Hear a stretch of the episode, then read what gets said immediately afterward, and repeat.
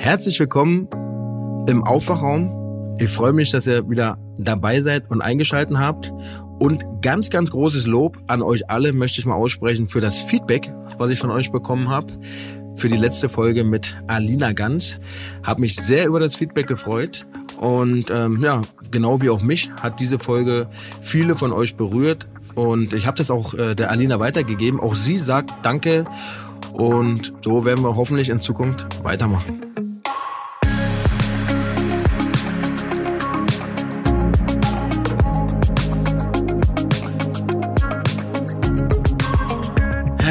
Und wie wahrscheinlich alle von euch haben mich die Bilder der letzten Woche und der letzten Tage vom Hochwasser echt schockiert.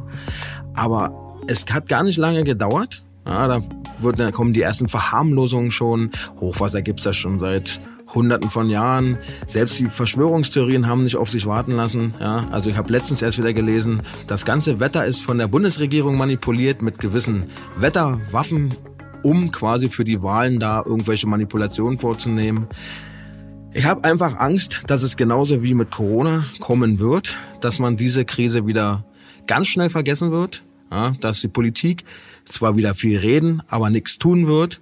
Und ich habe auch probiert, dort zu helfen, habe sämtliche Hotlines angerufen, habe irgendwelchen Aufrufen im Internet, also auf den Social-Media-Kanälen gefolgt aber oftmals keine Antwort bekommen oder die Antwort bekommen, naja, wir sind schon genug. Und ganz ehrlich, am Anfang habe ich das wenig Verständnis gehabt, habe mich darüber auch richtig doll geärgert, aber jetzt, wenn man so ein paar Tage vergangen hinter sich hat und mal in sich gehen konnte, ja, ist ja klar, da sind ja genug professionelle Helfer, die natürlich das Ganze organisieren müssen.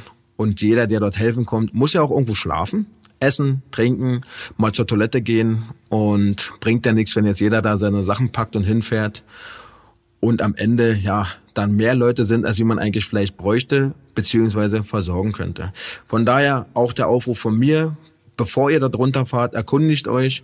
Und wenn ihr nicht direkte Anlaufstellen habt, die euch sagen, kommt her, wir haben eine Unterkunft, dann lasst es sein, auch mit den Sachspenden, ja, ist immer lieb gemeint, viele haben ganz viele Sachen dorthin gespendet, aber eben, wie man ja auch mitbekommen hat, war dann auch das Maß voll und ähm, ja, es gab keinen Platz mehr. Ich habe letztendlich einen Betrag gespendet, um überhaupt etwas zu tun. Und ähm, wer den ein oder anderen Euro übrig hat, den kann ich nur empfehlen. Ähm, ja, spendet einfach, helft den Leuten so und dann sind wir alle schon einen Schritt weiter als vorher. Was ist noch so passiert die Woche? Ich war Anfang der Woche in Baden-Baden, um genau zu sein, Montag losgefahren und bin dann in Baden-Baden nach zehn Stunden Autofahrt, also wirklich war so eine anstrengende Fahrt, Stau, Hitze, ja, war wirklich verrückt. Aber was mir am meisten aufgefallen ist auf dem Weg dahin, vielleicht kennst du der ein oder andere von euch, diese Toilettenhäuschen an den Rastplätzen der Autobahn. Es war ja furchtbar. Ja, wir reden jetzt nicht von einem Autohof, sondern wirklich von diesen einsamen äh, Streifen am Rande der Autobahn, wo so ein kleines Häuschen steht. Da reicht schon, wenn man die Tür aufmacht. Da will man und kann man einfach nicht reingehen. Naja, auf jeden Fall bin ich dann mit voller Blase irgendwann im Baden-Baden angekommen und hatte dort ein Treffen mit Maiti. Ihr kennt sie vielleicht, das ist diese sehr sympathische junge Wissenschaftlerin, die für MyLab diese Wissenschaftsvideos macht, hat so Faktenchecks, hat die Impfung erklärt und hat auch über viele andere wichtige Dinge ja, Videos gedreht. Und ich war dort, um ein Video zu drehen gegen den Personalmangel in der Pflege. Hat mir sehr viel Spaß gemacht. Beeindruckt hat mich vor allem MIT und auch ihr ganzes Team, weil es war das erste Mal, dass man von einem, ich sag jetzt mal, Presseteam von Journalisten so wertschätzend behandelt wurde. Ich wurde auf der Hinfahrt schon angerufen und gefragt, ob es mir gut geht. Als ich dann angekommen bin, wurde mir mitgeteilt, wo ich am besten was essen gehen kann.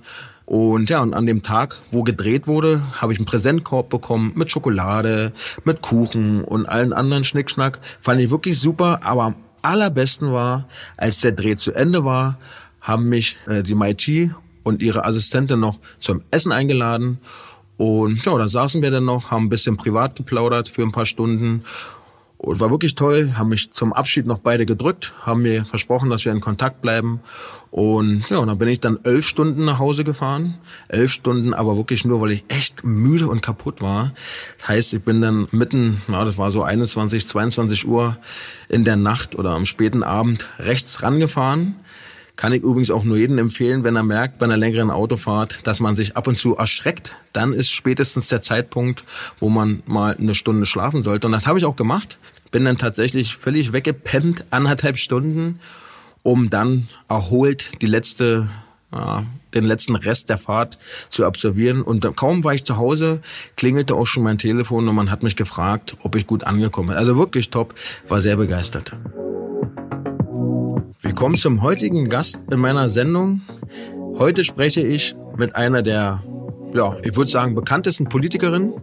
Sie gilt als umstritten und manchmal auch provokant, war aber auch die erste Politikerin, die mir letztes Jahr ein persönliches Gesprächsangebot gemacht hat.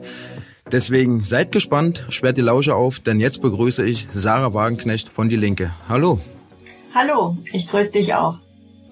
Ja, wollen wir per Du machen oder? Ach so, oder sorry. Ich glaube, wir waren damals, waren wir nicht per Du? Ich war ja, mir ja. jetzt nicht sicher.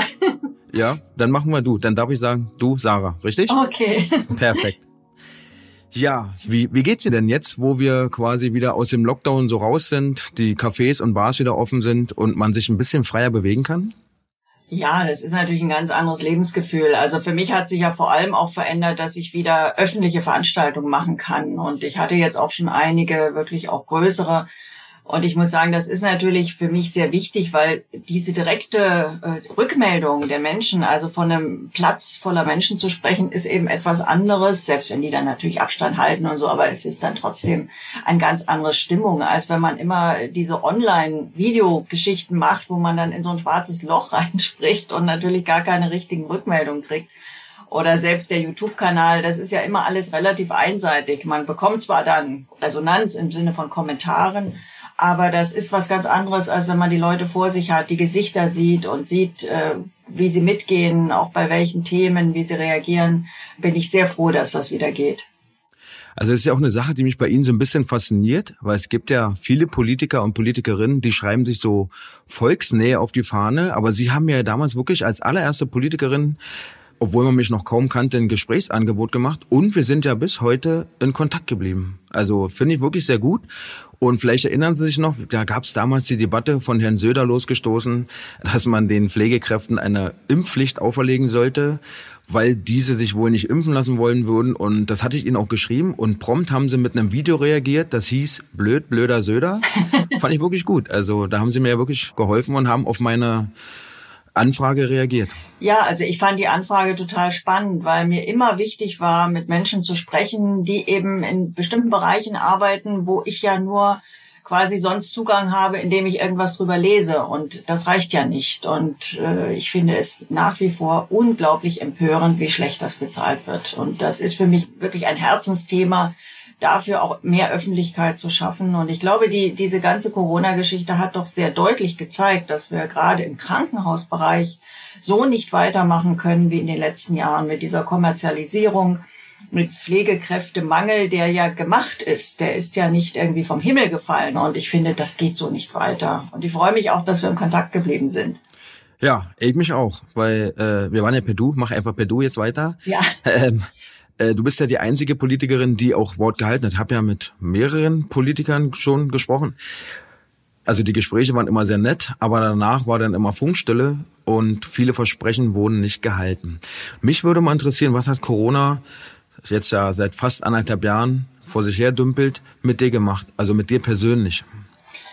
Naja, ich finde, es hat schon auch gezeigt, also in wie vielen Bereichen Dinge schieflaufen, die sind noch mal krasser deutlich geworden. Also der ganze Umgang mit dem Bildungswesen, also mit der Bildungsmisere, äh, also dass man immer wieder Schulen schließt, statt endlich mal in der Lage zu sein, jeden Klassenraum mit einem Luftfilter auszustatten, dass jetzt schon wieder gesagt wird, ja, wir brauchen vielleicht im Herbst wieder Wechselunterricht. Ja. Also ich habe ja völliges Verständnis, dass man Dinge tun muss, die äh, diese Pandemie eindämmen, aber die Art und Weise scheint mir absolut willkürlich und es geht immer zu Lasten derer, die sich am wenigsten wehren können. Und dazu gehören natürlich vor allem auch die Kinder.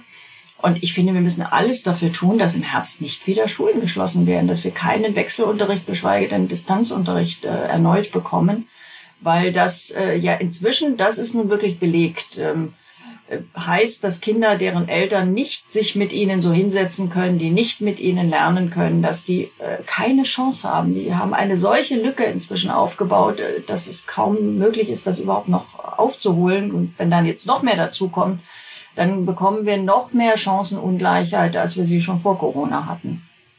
Also das ist eine Sache, die kann ich sogar bestätigen. Meine Schwester hat ja selber zwei Kinder und der Große ist jetzt 14 und macht sein Abitur. Und dann ruft mich manchmal meine Schwester an und äh, ob ich mal den Pythagoras erklären kann oder so. Ja, da bin selbst ich raus. Und ähm, das sind einfach Dinge, die kann man als normale Familie gar nicht machen. Ne? Also wir reden jetzt nicht von ja, Privilegierten, sondern wirklich von normalen Familien. Da fällt es schon, schon schwer. Ne? Neben der Arbeit dann auch noch so hochkomplexe längst vergessene ähm, ja, Schulthemen aufzuarbeiten, das ist schon ein großes Problem, finde ich, ja. Ja, ja, klar. Und vor allem auch in all den Berufen, wo man also von Homeoffice nur träumen kann. Also ich will jetzt nicht sagen, dass Homeoffice nun für jeden besonders entspannt ist. Also auch das ist Stress, wenn man Homeoffice macht und dann vielleicht zwei Kinder hat, die irgendwie noch auch Unterstützung brauchen. Aber es ist natürlich noch unendlich viel schwerer, wenn man eben jeden Tag nach wie vor weiter arbeitet. Und das betrifft ja ganz viele Menschen. Das betrifft vor allem all die Berufe, die eben in unserem Land auch sehr schlecht bezahlt werden. Die haben ja in Corona also keinen Tag Homeoffice gehabt, sondern die haben jeden Tag gearbeitet. Mhm. Und äh, dann eben oft tatsächlich beengte Wohnverhältnisse wo ich auch oft äh, wirklich das Gefühl habe, auch in Gesprächen so mit Politikern, das ist denen überhaupt nicht klar. Also ich meine, natürlich an, an jemand, der in der Politik ist, dann verdient man überdurchschnittlich und man lebt meistens auch äh, eben doch etwas großzügiger. Selbst wenn man jetzt kein Haus hat, ist es dann eine großzügige Wohnung, vielleicht mit einer Terrasse. Mhm. Da lässt sich das alles anders aushalten. Aber ich kenne ja so Familien, wo dann, äh, sag mal, zwei, drei Kinder und äh, die haben noch nicht mal ein eigenes Zimmer. Und wie soll das funktionieren mit dem Distanzunterricht? Und ich finde, das ist einfach viel zu wenig beachtet worden. Und auch die Gleichgültigkeit, die finde ich so empörend. Also das wird alles so so hingenommen. Also niemand würde auf die Idee kommen, also ich sage jetzt auch nicht, dass ich das irgendwie sinnvoll fände, aber trotzdem, niemand würde auf die Idee kommen, jetzt die großen äh, Industrieunternehmen zu schließen. Selbst im, in der Hochzeit äh, der zweiten Welle oder auch der dritten, wo die Zahlen sehr hoch waren, natürlich wurde da gearbeitet. Und äh, natürlich gibt es dann da auch Kontakte und es gab wahrscheinlich auch Übertragungen. Aber da hat man nie irgendwie Handlungsbedarf gesehen. Währenddessen eben bei den Schülern, wo ja, sag mal, das Krankheitsrisiko noch nicht mal so groß ist wie bei Erwachsenen oder auch bei, bei kranken, vorerkrankten Älteren, da hat man eben immer gesagt, ja, okay, also damit da nichts anbrennt, äh, machen wir mal schnell die Schulen dicht. Und das geht nicht. Und wie gesagt, ich, ich meine, mir hat man vor über einem Jahr den ersten Luftfilter für mein Abgeordnetenbüro angeboten. Ich frage mich, wieso kann es sich ein Staat, der Milliarden in irgendwelche Großunternehmen steckt, wieso kann der sich nicht leisten, die Schulen so auszustatten, dass man dort relativ sicher lernen kann und das Übertragungsrisiko minimiert wird? Also ich die Frage ist, will er sich das leisten? Ja, das ja, ist die Frage. Das ist das Problem. Das ist genau ja. das Problem. Also das gilt ja für viele Dinge. Auf der einen Seite hat man ganz viel Geld da, wo die starken Lobbys sind und Menschen, die keine Lobby haben, die keinen Druck machen können. Das betraf ja auch ganz viele, die eben durch diese ganzen Lockdowns äh, monatelang keinen Job hatten, also vielleicht Kurzarbeit, aber wenn man schon vorher wenig verdient hat, dann ist Kurzarbeit eben etwas, wovon man nicht leben kann. Da wurden keine Hilfen ausgeteilt, Freiberufler, Selbstständige, teilweise haben sie gar nichts bekommen, wurden auf Hartz IV verwiesen. Und das zeigt einfach, dass äh, wir eine Politik haben in Deutschland, die eigentlich genau das nicht macht, was eine demokratische Politik machen sollte, nämlich Politik für die Mehrheit der Menschen. Und deswegen würde ich mir schon wünschen, dass sich das äh, in überschaubarer Zeit ändert. Und ich denke, Corona hat sehr deutlich gezeigt, äh, dass das so nicht weitergehen kann.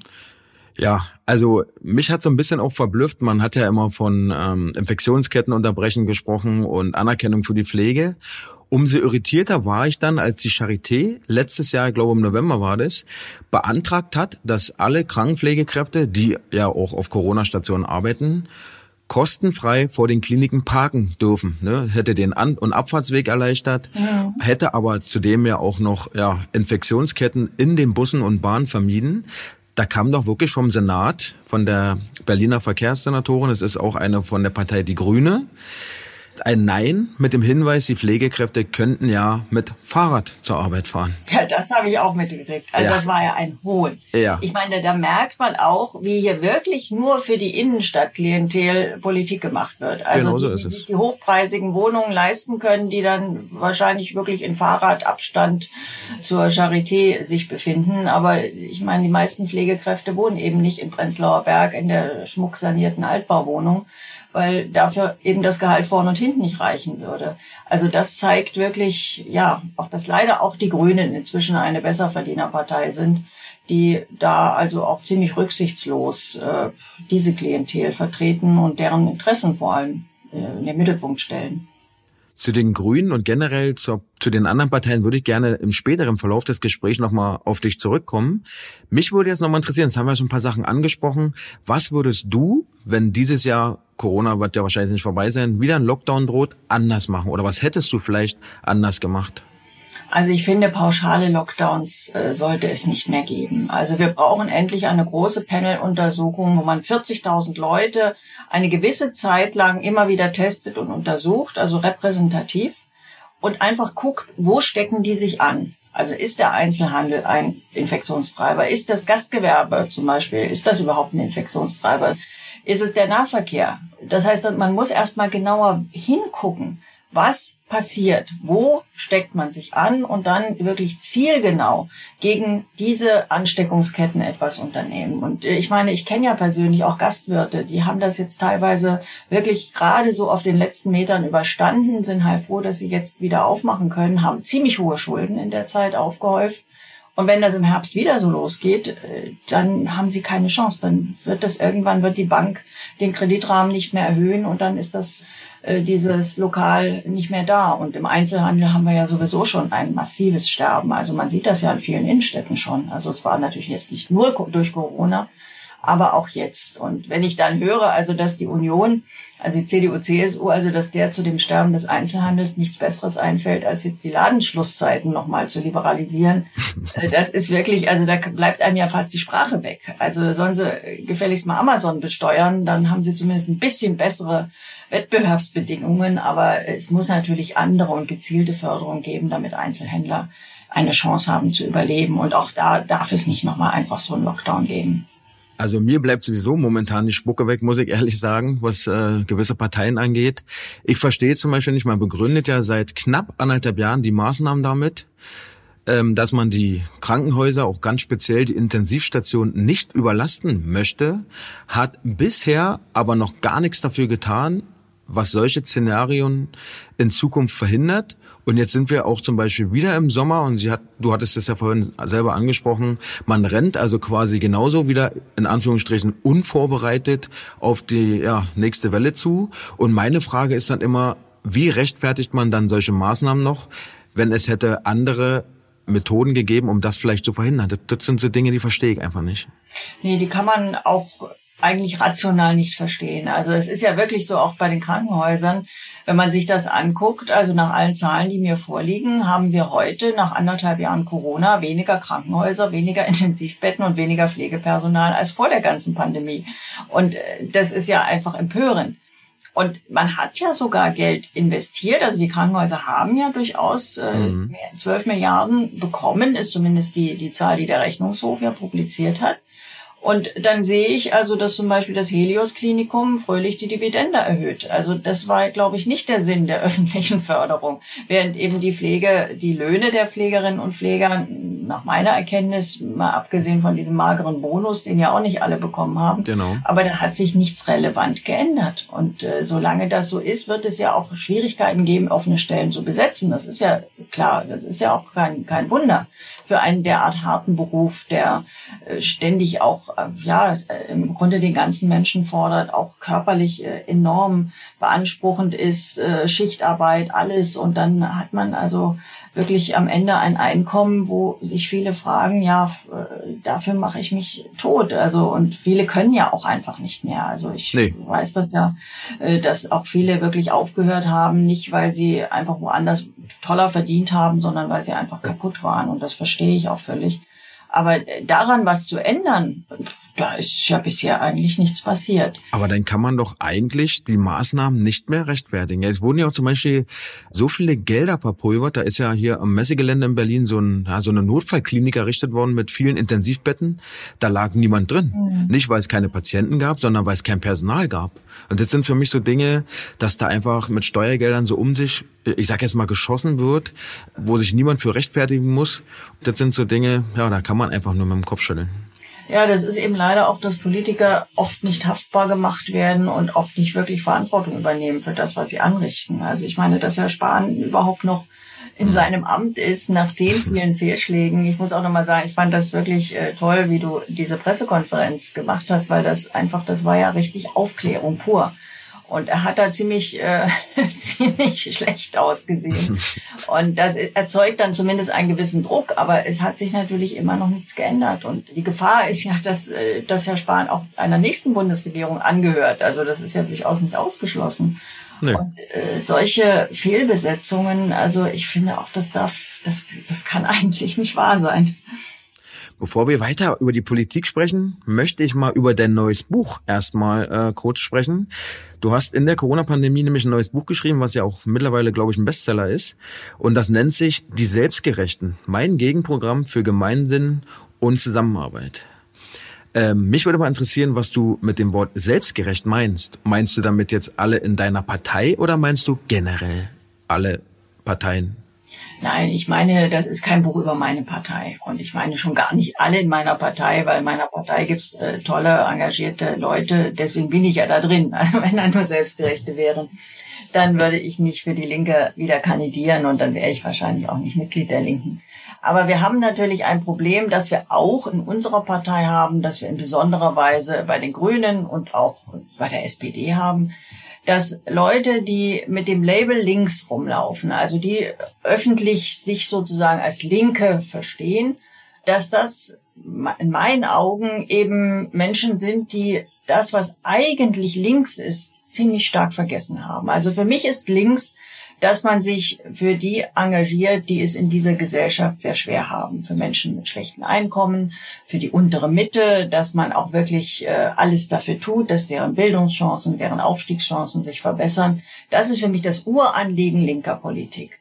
Und heutzutage wird äh, links oft mit einer Politik verbunden, die sich eben in erster Linie so um eine gut situierte, akademisch gebildete Mittelschicht äh, gruppiert, auch von, von solchen Leuten überwiegend dann vertreten wird und äh, ja anderen Ratschläge gibt, wie sie zu leben haben, was sie zu essen haben, wie sie zu denken haben, wie sie zu sprechen haben. Da ist ja ein typisches Beispiel genau das, was wir vorhin hatten, also fahrt doch Fahrrad. Und äh, das betrifft ja auch, also sagen wir, die ganze Debatte jetzt Verteuerung, CO2-Steuer. Also da wird dann so getan, als sei das eine ökologische Großtat, wenn man den Sprit verteuert und wenn man die Heizkosten verteuert. Aber die meisten Menschen haben ja überhaupt keine andere Chance, als weiter ihren Diesel oder ihren Benziner zu fahren, weil sie sich also den schmucken Tesla garantiert nicht leisten können. Und die wenigsten werden auch in ein modernes Niedrigenergiehaus mit Wärmepumpe umziehen, nur weil die, weil die Heizkosten teurer werden. Also abgesehen davon, dass Mieter gar keine, gar keinen Einfluss darauf haben, ob das Haus gut gedämmt ist oder nicht. Und das ist diese Art, diese Arroganz, äh, die sich darin widerspiegelt und auch diese Entfremdung von dem Leben normale Menschen, die eben nicht das üppige Budget haben. Also klar, wenn es einem gut geht, kann man ja auch sagen, ja, okay, ich zahle halt ein bisschen mehr, dann fühle ich mich ganz toll und bin so ökologisch. Aber das muss man sich alles leisten können. Und das ist das, was ich als selbstgerecht äh, ansehe, also diese Art Politik. Und das Schlimme ist, dass für viele Menschen das heute links ist. Also die, die, die nehmen links, Linke wahr als diese Selbstgerechten. Und das ist ein Grund dafür, dass linke Parteien also insbesondere die SPD und auch meine Partei eben viel schwächer sind, als sie eigentlich mit ihrem Kernanliegen sein müssten, weil es wünscht sich ja eine Mehrheit in Deutschland, mehr sozialen Ausgleich, mehr Gerechtigkeit, bessere Löhne, bessere Renten. Das ist ja, wenn man sich Umfragen anguckt, die meisten Menschen sagen, ja, das wollen wir. Gerechtere Steuern zum Beispiel auch. Oder eben eine Corona-Politik, die nicht nur den starken Lobbys folgt. Und trotzdem werden eben die Parteien, die eigentlich dafür stehen sollten, für diese Art Gerechtigkeitspolitik, nicht mehr damit identifiziert. Und äh, das ist teilweise sogar ungerecht. Also die Linke macht ja sehr viele Anträge im Bundestag, die sich auf soziale Fragen beziehen. Aber sobald man sich dann eben auch an solchen etwas abgehobenen Debatten beteiligt, dann vergrault man die Wähler. Und das Kernanliegen meines Buches ist eigentlich, ich möchte, dass eine Politik sozialer Gerechtigkeit wieder mehrheitsfähig wird, weil ich eben nicht will, dass die Spahns und Co. weiter regieren, weil das ist ja ein Elend für dieses Land. Und wie genau sieht das Gegenprogramm dann aus? Also ich glaube, das Gegenprogramm ist natürlich im Kern eine Politik, die wirklich, ja, für die einfachen Leute, nicht nur für die Akademiker, das Leben verbessert und zunächst mal auch respektiert, wie diese Menschen denken, wie sie auch sprechen. Ich finde diese ganze, auch diese, diese künstlichen Sprachungetüme, was dann auch also als fortschrittlich gilt, ja, also diese Genderei und alles, was da, also man darf dann nicht mehr Fußgänger sagen, sondern Fußgehende, weil alles andere ist dann irgendwie frauenfeindlich. Das, das geht ja völlig an den Problemen vorbei. Also sag mal, das Problem vieler Frauen in Deutschland ist, dass, es, dass der Niedriglohnsektor, in dem sie überwiegend arbeiten, äh, dass der viel zu groß ist. Oder auch in anderen Bereichen, dass Kinderbetreuung fehlt, dass äh, oft nicht der, die Ganztagsbetreuung da ist. Also das sind ja die echten Probleme. Und ich finde, eine Politik muss sich darum kümmern, das äh, quasi den Zusammenhalt auch im Land wieder zu verstärken. Also äh, auch ein Wir-Gefühl wiederherzustellen, statt immer nur zu spalten und immer nur einzelne Gruppen zu bedienen. Und äh, ich finde, es ist ein großer Fortschritt, dass Minderheiten gleiche Rechte haben. Das ist überhaupt keine Frage. Aber es darf auch nicht so sein, dass man sich quasi schon entschuldigen muss, wenn man äh, eben ein Normalo ist und der Mehrheitsgesellschaft zugehörig. Weil äh, das ist nun mal, das sind nun mal die meisten. Und für die muss Politik auch da sein. Also wenn ich Sie richtig verstanden habe, dann bemängeln, oder wenn ich dich richtig verstanden habe, dann bemängelst du ja quasi, dass man die Probleme nicht an der Wurzel packt, sondern dass man quasi nur Symptome so bekämpft. Also man, man sorgt nicht dafür, dass zum Beispiel Frauen gleich bezahlt werden wie Männer, sondern man sorgt dafür, dass sie sich zumindest in der Sprache gleich eben, also ebenbürtig fühlen. Ja. Ähm, sind ja für mich sehr noble und nachvollziehbare Ansichten. Umso weniger kann ich es verstehen, dass deine eigene Partei oder zumindest wenige davon jetzt ein Parteiausschlussverfahren ins Leben gerufen haben. Was, was glaubst du, was, was der Hintergrund ist? Also die, fühlen sie sich da jetzt persönlich angegriffen durch die Äußerungen oder naja, was ist der Grund? Also zum Teil kann ich natürlich sagen, sie scheinen wild entschlossen, das zu bestätigen, was ich in meinem Buch auch kritisiere, dass in Teilen des linken Spektrums man ein Problem mit Toleranz hat, ein Problem mit dem Umgang mit anderen Meinungen. Das ist tatsächlich so. Aber es ist eben wirklich nur ein Teil des linken Spektrums. Und bei dem Ausschlussantrag muss man jetzt wirklich sagen, das sind Einzelne. Mhm. Meine, es gibt in jeder Partei irgendwie schwierige Personen und es gibt dann auch wahrscheinlich immer mal Leute, die irgendwo Ausschlussanträge stellen, wenn, wenn jemand ihnen nicht passt. Und so ist das hier auch. Also es ist nicht hilfreich und es ist vor allem eine, eine wirklich unterirdische Art der Auseinandersetzung. Also man muss ja meine Meinung nicht teilen, man kann die auch meinetwegen, man kann sich damit öffentlich auseinandersetzen, aber zu meinen, dass das ein Grund wäre, mich aus der Partei zu werfen, das ist absurd und ich bin sehr froh, dass das ja auch in der Linken im Grunde von allen Führungsleuten, also sei es in der Parteispitze oder eben auch in der Fraktion, ja ganz klar zurückgewiesen wurde. Macht dich das wütend? Also du, du bist immer sehr mh, mm, reserviert und ähm, sprichst auch immer sehr vornehm, aber gibt es Momente, wenn du jetzt nicht mit der Öffentlichkeit oder mit Journalisten sprichst, wo du wirklich sagst, Mann, die haben doch wohl eine Macke oder bist du, hast du auch mal so Phasen, wo du richtig wütend bist über solche Dinge? Und du hast ja immer mal wieder Knatsch mit so, ich sag jetzt mal, einzelnen äh, Personen aus deiner Partei. Hast du da nicht irgendwann mal wirklich so einen Moment, wo du einfach nur sauer bist, wo du denkst, ja, die können mich alle mal kreuzweise? Ja, sicher. Also ich will nicht so tun, als ärgert mich das nicht. Klar ärgert mich das. Ich meine, die Begründung ist ja, ich hätte der Partei schweren Schaden zugefügt mit meinen Ansichten. Und ehrlich gesagt, also ich meine, ich sehe ja, wie meine Veranstaltungen laufen. Ich sehe, wie viel Resonanz ich habe, wenn ich irgendwie auch nur jeden Tag mein E-Mail-Fach öffne oder wenn ich meinen YouTube-Kanal sehe. Und so, und zu behaupten, dass ich jetzt sozusagen der Linken schade, also das ist sowas von absurd. Und äh, das sind natürlich Vorwürfe, klar, das sind Leute, die, die sich in irgendwie ganz engen Zirkeln bewegen und überhaupt kein, kein Gespür dafür haben, wie die normale Bevölkerung denkt und tickt. Also das wissen die auch wirklich nicht. Die sind also so in irgendwelchen sektierischen Kreisen Äh, da bin ich jetzt wahrscheinlich nicht sonderlich angesehen, das kann schon sein. Und das halten sie dann für die normale Bevölkerung.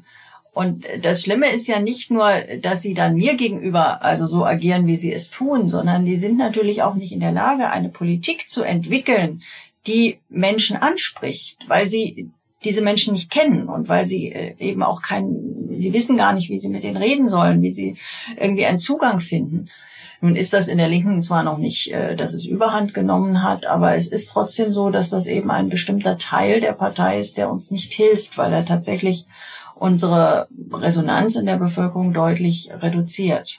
Hast du es vorausgesehen, dass äh, so ein Ärger geben wird? Und hast es einfach hingenommen oder äh, kam es für dich unerwartet? Also, dass sich Leute dagegen wenden werden, dass ich hart auch kritisiert werde, das habe ich vorausgesehen. Das ist ja auch logisch. Also, wenn man Leuten den Federhandschuh hinwirft, äh, dann muss man damit rechnen, dass die reagieren. Dann darf man auch nicht irgendwie äh, sagen, oh Gott, das habe ich alles nicht geahnt. Aber was ich tatsächlich nicht äh, für möglich gehalten hatte, war, dass man ernsthaft und das jetzt also kurz vor der Wahl auch noch Ausschlussanträge stellt.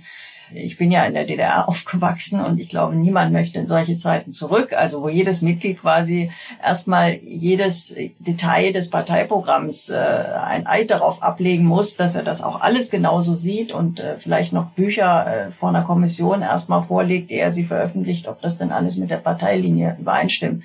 Also das ist ein Verständnis auch von Politik und von Parteien. Ja, das ist also völlig aus der Zeit gefallen. Aber es ist eben zum Glück, es sind äh, keine sehr großen Truppen, die sich da betätigen und äh, deswegen bin ich da auch recht zuversichtlich, wie das weiterlaufen wird. Ich hatte ja mit der Janine Wissler gesprochen äh, für meine Politikreihe, die ich da am Tagesspiegel habe. Und die hat auch ganz klar gesagt, dass sie gegen dieses Ausschussverfahren ist. Und ähm, ja, kann ich bestätigen, dass sie da genauso denkt wie du. Hm. Ja, ja, sie hat das ja auch öffentlich mehrfach gesagt. Und Insoweit, wie gesagt, darf man auch nicht den Irrtum haben, das ist jetzt quasi die Partei, die mich da ausschließen will. Das ist sie wirklich nicht. Und äh, die meisten Mitglieder finden das einfach nur entsetzlich. Wie denkst du darüber, dass oftmals gesagt wird, ja, die Wagenknecht, die ist ja in einer falschen Partei oder steht mit ihrer Migrationspolitik so weit rechts. Äh, ich verstehe diese Kritik nicht ganz, aber vielleicht kannst du mir mal sagen, wie du dazu stehst und wie du das siehst. Also ich meine, Migrationspolitik, das ist ja ein, ein ziemlich umfassendes Thema und ich finde, dass sich viele das schlicht zu einfach machen. Das ist auch wieder so die Sichtweise aus Berlin-Prenzlauer Berg, wo man natürlich sehr leicht sagen kann, auch lasst alle kommen, es gibt doch gar keine Probleme. Es gibt aber natürlich, wenn die Zuwanderung hoch ist, Probleme, die man teilweise lösen kann, wenn man sehr viel öffentliches Geld investiert. Also ganz konkret, wenn sehr viele Menschen kommen, dann muss man eben sehr viel Geld investieren in öffentlichen Wohnungsbau und Sozialwohnungen. Wenn man das nicht macht, gibt es noch mehr Gedränge um die preiswerteren oder bezahlbaren Wohnungen. Und es gibt noch mehr Familien, die sich hinten anstellen müssen bei der Sozialwohnung und noch länger warten müssen, so wie, wie das ja in Deutschland jetzt auch der Fall ist. Das ist ein Problem. Und wenn die Menschen, die da benachteiligt sind, äh, sich dann äh, darüber empören, dann haben sie eben auch recht. Oder wenn viele äh, kommen, viele Familien auch mit Kindern, dann heißt das, die Schulen sind stärker belastet. Natürlich auch nicht die Schulen in Prenzlauer Berg, weil da wohnen die Flüchtlinge nicht, sondern die Schulen in den ärmeren Wohnbezirken. Die waren aber vorher schon schlecht ausgestattet. So, und jetzt hat man noch mehr Klassen, wo teilweise die Mehrheit der Kinder kein Deutsch spricht, zumindest in den unteren Jahrgangsstufen. Und klar kann man das dadurch lösen, dass man sehr viele Förderlehrer einstellt, dass man den Kindern sehr viel Zuwendung gibt, sehr viel Unterstützung, aber die Lehrer sind nicht da. Die wurden auch nicht eingestellt. Also hat man sehenden Auges in Kauf genommen, dass in diesen Schulen das Lernniveau sinkt. Das finden verständlicherweise die Eltern, deren Kinder dort äh, in die Schule gehen, nicht besonders äh, vorteilhaft und empfinden das auch nicht als Bereicherung. Und so gibt es halt viele Bereiche auch am Arbeitsmarkt. Wenn man gute Regeln am Arbeitsmarkt hat, zum Beispiel auch eine Tarifpflicht, also das Unternehmen nach Tarifvertrag zahlen müssen, egal wen sie einstellen, ist das eine andere Situation. Aber in Deutschland haben wir einen riesigen Niedriglohnsektor und natürlich werden Zuwanderer, das betrifft ja auch äh, Menschen aus Osteuropa, da ist das eklatanteste Beispiel die Fleischindustrie, die werden missbraucht für schlimme Ausbeutungsverhältnisse, für sehr, sehr niedrige Löhne. Und das ist natürlich ein Druck und eine Konkurrenz für die Arbeitnehmer, die vorher in den Bereichen gearbeitet haben. Und das alles zu leugnen, so zu tun, als gäbe es diese Probleme nicht, Äh, das ist meines Erachtens nicht nur fahrlässig, sondern damit macht man die Rechte stark. Und äh, die Debatte, die wir teilweise haben, ist ja, wer solche Probleme anspricht, der ist rechts. Und das ist völlig absurd. Also ja, diese Probleme müssen angesprochen werden, sie müssen auch gelöst werden. Und äh, das ist das ganze Gegenteil davon. Finde ich super. Also diese Einstellung kann ich nur unterschreiben. Äh, man macht sich oft zu einfach und ich habe auch das Gefühl, dass wir mittlerweile in einer Gesellschaft leben, wo es nur links und rechts, äh, schwarz und weiß gibt. Diese, diese Zwischenräume fehlen mir einfach. Mhm. Würdest du dich denn heute als Kommunistin bezeichnen? Nein, weil der Begriff doch sehr stark belastet ist durch das osteuropäische Modell. Also ich meine, wenn man bei Marx liest, Marx hat ja wirklich so eine große humanistische Utopie gehabt. Da kann ich sagen, okay, also da finde ich nach wie vor, dass er viele sehr wichtige Dinge analysiert und angesprochen hat. Aber nach dem 20. Jahrhundert steht Kommunismus eben auch für das Sowjetmodell, für die DDR, für das, was in Osteuropa war. Und das möchte ich nicht wieder haben. Also das ist ein gescheitertes Modell. Es hat auch ökonomisch nicht funktioniert, aber es war vor allem eben auch ein Modell, das sehr stark auf der Unterdrückung von Meinungsfreiheit und freier Diskussion beruhte. Und ich finde, umso mehr muss man heute wirklich auch darauf achten, dass solche illiberalen Tendenzen natürlich nicht vergleichbar mit der DDR, aber doch so etwas merke ich schon, auch in der Corona-Zeit, dass da also sagen wir, die Toleranz und die Liberalität nicht zugenommen haben. Und ich finde, da muss man auch den Anfängen wirklich wehren, weil das ist gefährlich, wenn Gesellschaften illiberal werden. Und ähm, klar haben wir nicht Verhältnisse hier wie in der Türkei, auch nicht wie in Ungarn. Aber es ist trotzdem in der Debatte schon so, dass es äh, scheinbar Meinungen gibt, die darf man irgendwie gar nicht mehr äußern. Und es gibt ja auch viele Menschen, die, die trauen sich gar nicht mehr irgendwie so ihre Meinung zu äußern, weil sie denken, da werden sie sofort in irgendeine Schublade gesteckt. Ja. Und äh, das darf nicht sein. Also das ist wirklich etwas, äh, was ich für ganz gefährlich halte. Haben wir ja auch die letzten knapp anderthalb Jahre ja häufiger gesehen. Ne? Also ich bin zum Beispiel ja, ja, auch überzeugt, dass nicht jeder, der bei einer Querdenken-Demo mitgelaufen ist, um, um ausgerechnet jetzt ein Querdenker oder, oder ein Rechtsradikaler war. Ich glaube, dass da auch viele Leute mitgelaufen sind, die sich einfach nicht ja, verstanden gefühlt haben, ne? Also ja, ganz definitiv. Also ich mhm. habe ja selber Mails von solchen Leuten bekommen und äh, das waren teilweise Linke, waren sogar Grün auch dabei. Also das ist wirklich diese diese Schublade, diese Holzhammer-Methode. Oder zum Beispiel ist ja auch, wenn man den Lockdown kritisiert, wurde man sofort so eingeordnet, ja, dir sind ja Menschenleben egal oder dir ist ja egal, was in der Intensivstation stattfindet. Nein, ist mir nicht. Und ich bin auch überzeugt, ich meine, wer das leugnet, der nimmt ja die Fakten nicht zur Kenntnis, dass Corona natürlich ein gefährliches Virus ist. Also ich meine, es sind ja viele Menschen gestorben. Trotzdem heißt das nicht, dass man die Regierungspolitik deshalb gut finden muss. Nee, also ich finde, gerade wenn man in Grundrechte eingreift, ist es ja wichtig, genau hinzuschauen. Ne? Also ich finde es immer so ein bisschen kritisch, wenn man jetzt in Grundrechte eingreift und niemand würde mal hinterfragen, weil sowas muss immer hinterfragt werden, weil man muss ja immer gucken, gibt es nicht andere Möglichkeiten, genau. damit man eben da nicht eingreifen muss. Ja, genau. Genau. Also das halte ich wirklich auch für ganz wichtig. Also ich finde, wir haben uns jetzt schon in diesen anderthalb Jahren zu sehr daran gewöhnt, ein bisschen also Grundrechte fast schon wie Privilegien anzusehen. Wenn das Wetter gut ist, dann hat man das Privileg und wenn das ein bisschen kritischer wird, dann wird es aufgehoben. Grundrechte sind keine Privilegien. Grundrechte sind eben Grundrechte und äh, jede Einschränkung muss extrem starke Gründe haben und äh, diese Begründungen habe ich teilweise also zunehmend im Verlauf der Pandemie immer weniger gesehen. Ja, wenn man zum Beispiel nichts dagegen tut, wie zum Beispiel jetzt Belüftungsanlagen in Schulen einbauen. Ne? Also genau, also das ist ja ist ja ein Beispiel dafür oder eben auch in anderen Bereichen, also Taktung im Nahverkehr zu erhöhen, damit die Züge leerer sind. Äh, das ist sehr, sehr schwerfällig. Teilweise ist es auch gar nicht gemacht worden. Manchen Orten ist es gemacht worden, aber das hat ewig gedauert und da wurde dann so knickig und so, also immer genau geguckt, ja, was kostet das, kann man sich das leisten? Und woanders hat man mit dem Geld nur so um sich geworfen, also Masken mhm. für Mondpreise, den Apotheken erstattet, alles Mögliche, da, da zählte plötzlich das Geld nicht, da hatte man's. Also das sind auch Dinge, die mich auch wirklich auf die Palme bringen, wenn ich das mal so ausdrücken darf. Da wurden Masken ja für viel zu viel Geld gekauft und verkauft, mhm. aber noch nicht genug des Ganzen. Nein, es wurden dubiose Maskendeals eingefädelt, die die eigenen Taschen stopfen. Und ich frage mich einfach, a, wieso wählt man diese Partei dann noch? Also welcher Mensch wählt eine Partei, die einen ja quasi so auf die Schippe nimmt? Und B, wieso passiert da nichts? Also da hätte ich mir aber auch von den mhm. Linken so ein bisschen mehr, naja, Feuer gewünscht. Ähm, es reicht in meinen Augen nicht, wenn man sich in so einer Zeit, ja, unmoralisch bereichert und ja auch den Pandemie-Bekämpfungserfolg ja gefährdet. Denn ist doch klar, wenn die Leute sehen, ach guck mal, die stecken sich mit den Masken hier Kohle in die Tasche, äh, warum soll ich das überhaupt noch mitmachen? Also man gefährdet ja auch die Moral und die Umsetzungsbereitschaft der Bevölkerung damit. Wieso passiert da nichts?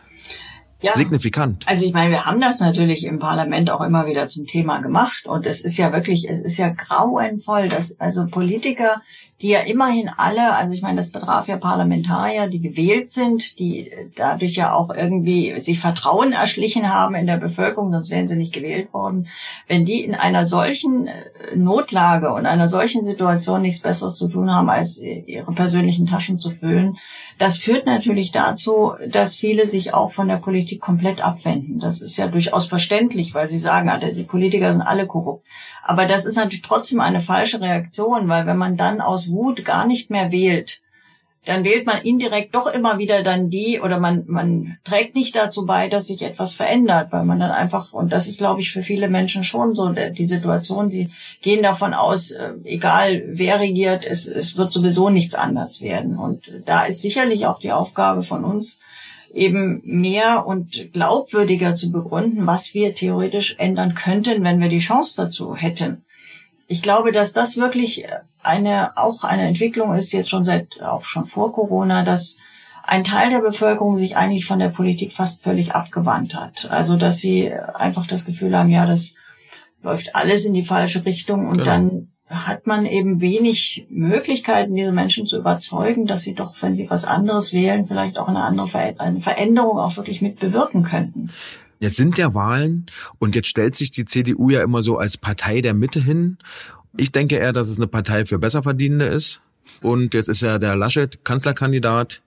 Ja, wie, deine Einschätzung hätte ich gerne mal gewusst. Ja, also zum einen ist ja das Traurige, dass die drei Kanzlerkandidaten, die es jetzt gibt, also Laschet, Scholz und Baerbock, sich in Grundfragen der Politik kaum unterscheiden. Also sie sind alle drei Kanzlerkandidaten der Besserverdienenden, wenn man das mal so sagen darf. Das ist natürlich schlecht. Aber speziell zur Union muss man natürlich sagen, also die Steuerkonzepte, die sie jetzt schon wieder in ihrem Wahlprogramm verkünden, die sind ein Affront gegenüber den normalen Menschen, weil äh, all diejenigen, die jetzt wirklich darauf äh, Anspruch hätten, dass man sie besser bezahlt, dass sie auch bessere soziale Leistungen bekommen, dass man etwas bei der Rente macht. Für all die ist da überhaupt nichts im Programm. Stattdessen gibt es Versprechungen und das muss man ja davon ausgehen, dass das eingelöst wird, Spitzenverdiener zu entlasten. Also zum Beispiel der Soli ist ja jetzt für den Großteil der Bevölkerung abgeschafft worden. Das ist auch gut, also das finde ich richtig. Mhm. Also dass nicht äh, Normalverdiener den Soli mehr zahlen müssen, das ist ja schon war ja eine zusätzliche Belastung. So jetzt ist im Grunde der volle Soli, dafür muss man im Jahr über 100.000 Euro verdienen.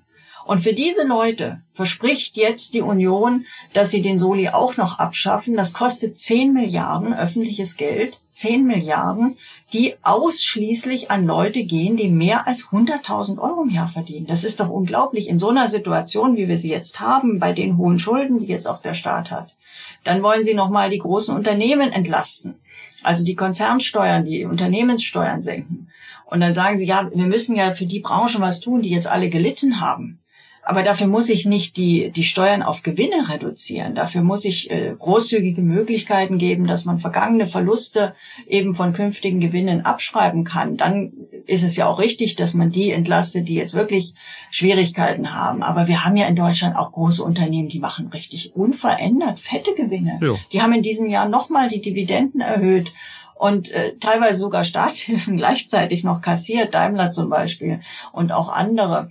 Und jetzt sollen sie auch noch ein Steuergeschenk obendrauf kriegen. Und gleichzeitig höre ich dann, das haben sie zwar natürlich nicht bestätigt, das war dem Altmaier vielleicht noch nicht mal recht, aber wenn aus seinem Ministerium sogenannte Experten jetzt schon wieder darüber hm, philosophieren, die Rente, äh, die Rente, das Renteneintrittsalter auf 68 anzuheben, äh, also die, die Frechheit ist ja so zu tun, also es wird ja immer gesagt, ja, die Lebenserwartung steigt, also können wir doch länger arbeiten. Das sind auch wieder so, so Typen, die an ihrem Schreibtisch sitzen und denken, na ja gut, ich kann doch hier am Schreibtisch auch ein paar Jahre länger arbeiten. Ja, vielleicht am Schreibtisch kann man das auch. Aber jemand, der körperlich harte Arbeit leistet, äh, also zum Beispiel jemand in der Pflege, also ich, ich frage mich schon, wie man mit über 60 noch Menschen im Bett drehen kann und schleppen kann und machen kann. Äh, das ist ja schon kaum noch möglich und geschweige denn mit über 65 also das ist doch absurd. Und es gibt ja ganz viele körperlich sehr anstrengende Berufe, wo im Grunde die Leute ab 60 schon nicht mehr arbeiten können. Ach, früher schon. Und, früher schon. Also, und auch früher ja. schon wahrscheinlich. Also je nachdem, wie sie auch gesundheitlich drauf sind. Und es ist ja auch real so, also das mit der steigenden Lebenserwartung, das ist ja wieder so ein Durchschnittswert. Tatsächlich ist es so, dass die Ärmeren zehn Jahre, teilweise elf Jahre im Schnitt weniger kürzer leben als die Reichen. Das heißt, die Lebenserwartung steigt gar nicht für alle. Mhm. Und äh, deswegen ist das eine ganz zynische Debatte und ich hoffe sehr, dass wir die verhindern können. Also dafür darf die Union kein so starkes Wahlergebnis kriegen, sonst wird die tatsächlich möglicherweise solche Projekte dann auch umsetzen. Jetzt wollen ja viele genau das verhindern und wählen stattdessen neuerdings die Grünen. Ich habe dich irgendwo mal sagen hören, dass die Grünen eine Mogelpackung sind. Das könntest du mir jetzt auch mal erklären. Ja, die Grünen sind noch nicht mal grün, muss man ehrlicherweise sagen, weil sie nicht das Rückgrat haben, sich mit den großen Unternehmen anzulegen. Weil es ist ja eine völlige Heuchelei, so zu tun, dass wir das Klima und die Umwelt dadurch retten, dass wir jetzt eben die Preise für Heizöl und für Sprit und äh, für all diese Dinge in die Höhe ziehen. Das äh, ändert so gut wie gar nichts, weil die meisten Leute eben, das haben wir ja vorhin schon besprochen, gar keine Alternative haben. Wenn wir wirklich ökologischer werden wollen, dann müssen wir anders produzieren. Dann muss die Wegwerfwirtschaft aufhören, wo Unternehmen Produkte extra so konstruieren, dass sie schnell kaputt gehen dann muss es auch ein gewisses Zurück äh, von der Globalisierung geben, weil es, ich meine, nicht der, der Pkw, der zwischen A nach B und B pendelt, äh, ist der große Klimazerstörer, sondern der, der Schiffsdiesel von riesigen Containerschiffen, die quer über den Globus, über die Weltmeere schippern und zwar teilweise eben auch nur deshalb, weil Unternehmen nur dort produzieren, wo sie also die billigsten Kosten haben. Also vieles kann man ja genauso vor Ort produzieren, auch landwirtschaftliche Produkte. Aber wo hier die Höfe sterben und die Bauern aufgeben, weil sie natürlich gegen diese billigen Produkte gar nicht ankommen können. Und dann hat man riesige Transportwege mit großem Klimaausstoß. Und darüber redet keiner. Es redet auch kaum einer über Lkw-Verkehr. Ich meine, nicht die PKWs haben so sehr zugenommen in den letzten Jahren, sondern die Lkws, weil fast alles von der Schiene auf die Straße verlegt wurde. Und äh, da haben die Grünen so gut wie nichts äh, irgendwie im Gepäck an Vorschlägen. Also die Grünen sind leider eben wirklich eine Partei, die so eine Art, ja, eine Wohlfühlpartei, Modepartei für Besserverdienende, die in großen Städten wohnen und die sich dann eben als die besseren Menschen fühlen, wenn sie Grün wählen und ganz äh, sicher davon ausgehen können, dass sich für sie eben so gut wie gar nichts ändert. Also Wohlfühlpartei, weil wenn ich jetzt zum Beispiel die Grünen wähle, äh, das Gefühl habe, etwas fürs Klima getan zu haben? Ja, und aber wie gesagt, Wohlfühl, also nicht für die kleinen Leute, weil die werden mit dem mhm. grünen Programm sich nicht wohlfühlen, sondern für die wird das Leben sehr viel teurer werden. Aber für die besser verdienenden urbanen Großstadtakademiker, für die ist das eben so eine Mode. Und wie gesagt, sie wissen auch, die Grünen werden nicht ernsthaft ihre Steuern erhöhen. Die Grünen werden auch nicht wirklich irgendetwas tun, was sie stärker in die soziale Verantwortung nimmt, das spürt man ja schon. Also die Grünen haben ja auch ganz klar gesagt, äh, ja, also ihre bevorzugten Koalitionen sind entweder mit der CDU oder aber die sogenannte Ampel, da ist dann die FDP dabei. Und da ist völlig klar, in beiden Konstellationen wird natürlich keine gerechtere Steuerpolitik oder keine bessere Sozialpolitik rauskommen. Ja, jetzt bin ich deprimiert. Danke. Eine Frage hätte ich gerne noch gestellt. Wieso ist es möglich, dass Großkonzerne wie Amazon und so weiter hier in Deutschland keine Steuern zahlen, aber Milliarden verdienen? Nur weil die Politik es zulässt. Also natürlich ist das Geschäftsmodell der Digitalkonzerne eines, das es im 20. Jahrhundert noch nicht gab. Und viele steuerliche Regeln, die wir heute haben, sind aus dem 20. Jahrhundert. So, dass es dann eben durch diese uralten Regeln diesen Konzernen sehr leicht gefallen ist, ihre Steuerlast äh, auf Null zu drücken. Aber das weiß man jetzt seit mindestens zehn Jahren. Und seit zehn Jahren hätte man daran was ändern müssen und können. Also auch Deutschland alleine. Also es ist auch nicht richtig zu sagen, ja, wir können ja nichts machen, weil die anderen alle nicht mitmachen. Es gibt zum Beispiel ein Instrument, das sind Quellsteuern, nennt sich das. Quellsteuern belasten Finanzflüsse, die aus einem Land in ein anderes fließen. Zum Beispiel, weil man hier eine Amazon-Rechnung bezahlt und das fließt dann eben nach Luxemburg, wo die äh, angemeldet sind. Man kann also insoweit mit Steuern tatsächlich Finanzflüsse auch von Amazon belegen wenn man das denn will. Man muss sich nur dann mit denen anlegen. Das ist natürlich eine unglaublich mächtige Lobby. Das ist auch ein, ein, ein großer Spender auch. Und die haben also dann überall ihre Thinktanks und ihre Einflussleute und so. Und die gehen auch im Bundestag aus und ein. Aber eine Politik mit Rückgrat hätte das längst ändern können. Ein bisschen was bewegt sich ja jetzt. Also es gibt ja jetzt zumindest internationale Vereinbarungen offensichtlich, weil die USA auch nicht mehr so viel Lust haben, sich das äh, bieten zu lassen. Aber die deutsche Regierung hat sich da noch nie mit rumbekleckert. Also, weil du gerade die USA ansprichst, das ist ja, glaube ich, auch so, dass Amazon nicht mal in den USA Steuern zahlt, stimmt's? Ja, eben. Eben mhm. deswegen haben die USA jetzt ein gewisses Interesse, das zu ändern. Äh, aber es ist ja schlimm genug, dass wir also sozusagen darauf angewiesen sind oder darauf warten, dass die USA sich da regt, weil die Steuerausfälle, die wir hier in Deutschland dadurch haben, sind immens und die Wettbewerbsverzerrung auch. Also ich meine, dass ein Einzelhändler mit seinem kleinen Laden den vollen Körperschaftssteuersatz zahlt und Amazon zahlt nichts, ja, das zeigt natürlich auch, ähm, wie ungleich der Wettbewerb ist. Und das hätte man unmöglich so lange hinnehmen dürfen. Und die USA selber haben natürlich kein so großes Interesse, jetzt Europa mehr Steuereinnahmen zu verschaffen, sondern die wollen die Steuereinnahmen für sich.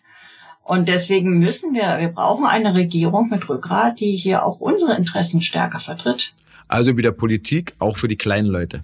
Genau, also das ist wieder der Punkt, wo eben solche Typen dann wie auch Laschet oder eben die anderen, die da jetzt so in der Regierung rumspringen, wo man das Gefühl hat, die, die wollen da ja auch keine, keine Kämpfe ausfechten, weil das ist auch anstrengend. Also das ist nicht so einfach, wenn man sich mit solchen Unternehmern anlegt und solchen Unternehmen. Aber das muss man halt dann auch durchstehen. Was wäre jetzt abschließend dein Appell an den ja, potenziellen Wähler? Hast du da irgendwas, was du noch sagen möchtest? Ja, also ich meine, ich klar, ich kandidiere für die Linke, natürlich werbe ich dafür, dass man uns mhm. wählt. Aber ich meine, ich glaube schon, dass man vor einer Wahlentscheidung wirklich immer überlegen muss, was kann einen gewissen Druck in eine bestimmte Richtung erzeugen. Und da muss man zum Beispiel bei der Linken nicht alle Programmpunkte toll finden. Das, äh, glaube ich, findet man bei den wenigsten Parteien, wo man sich völlig identifizieren kann. Aber eines kann ich tatsächlich auch guten Gewissens sagen. Also mit der Linken wird im Bundestag eine Partei sein, die garantiert nie einer Rente mit 68 zustimmen wird oder sondern die ja sogar also massiv dafür kämpft, dass das Rentenalter mindestens auf 65 wieder abgesenkt wird, dass es auch Verbesserungen im sozialen Bereich gibt. Und eine solche Stimme ist natürlich wichtig, weil wenn sie leiser wird, weil sie kleiner wird, dann fällt es anderen Parteien leichter, ihre Programme durchzuziehen, die dann eben gegen die Interessen von vielen Menschen gerichtet sind. Ja, tolles Schlusswort. Ich persönlich möchte mich nochmal bei dir bedanken, dass du dir wieder einmal die Zeit genommen hast, aber auch vor allem dafür, dass du immer wieder ja, unbequeme Dinge ansprichst, dich nicht beirren lässt. Ich finde super, dass du das so durchziehst und ich hoffe, dass du auch weitermachst. Freue mich auch, dass du kandidierst. Das habe ich dir ja damals schon gesagt, dass ich mir das wünschen würde. Und ja, ich hoffe auch, dass wir weiterhin in Kontakt bleiben. Aber ich denke mal, das sollte ja kein Problem sein. Vielen Dank, dass du dabei gewesen bist und an euch da draußen vielen Dank fürs Zuhören. Ja, auch von mir vielen Dank und ja, ich hoffe auch wirklich, dass wir in Kontakt bleiben, weil das ist für mich wichtig und Super. ich finde das immer total spannend, wenn wir uns unterhalten. Ja, gerne, gebe ich gern zurück. Ja, meine Lieben, das war das Gespräch mit Sarah Wagenknecht. Ich hoffe, euch hat euch genauso viel Spaß gemacht wie mir. Wie immer sehr gerne erwünscht. Feedback, Veränderungsvorschläge, aber natürlich auch Lob. Und ihr müsst euch immer nur eins merken. Hat's euch gefallen? Abonnieren, weiterempfehlen, wieder einschalten. Hat's euch nicht gefallen? Abonnieren, weiterempfehlen und mir gerne sagen, was euch nicht gefallen hat. Ja, ansonsten wünsche ich euch noch eine angenehme Woche und wir hören uns wie immer nächsten Freitag wieder. Euer Ricardo.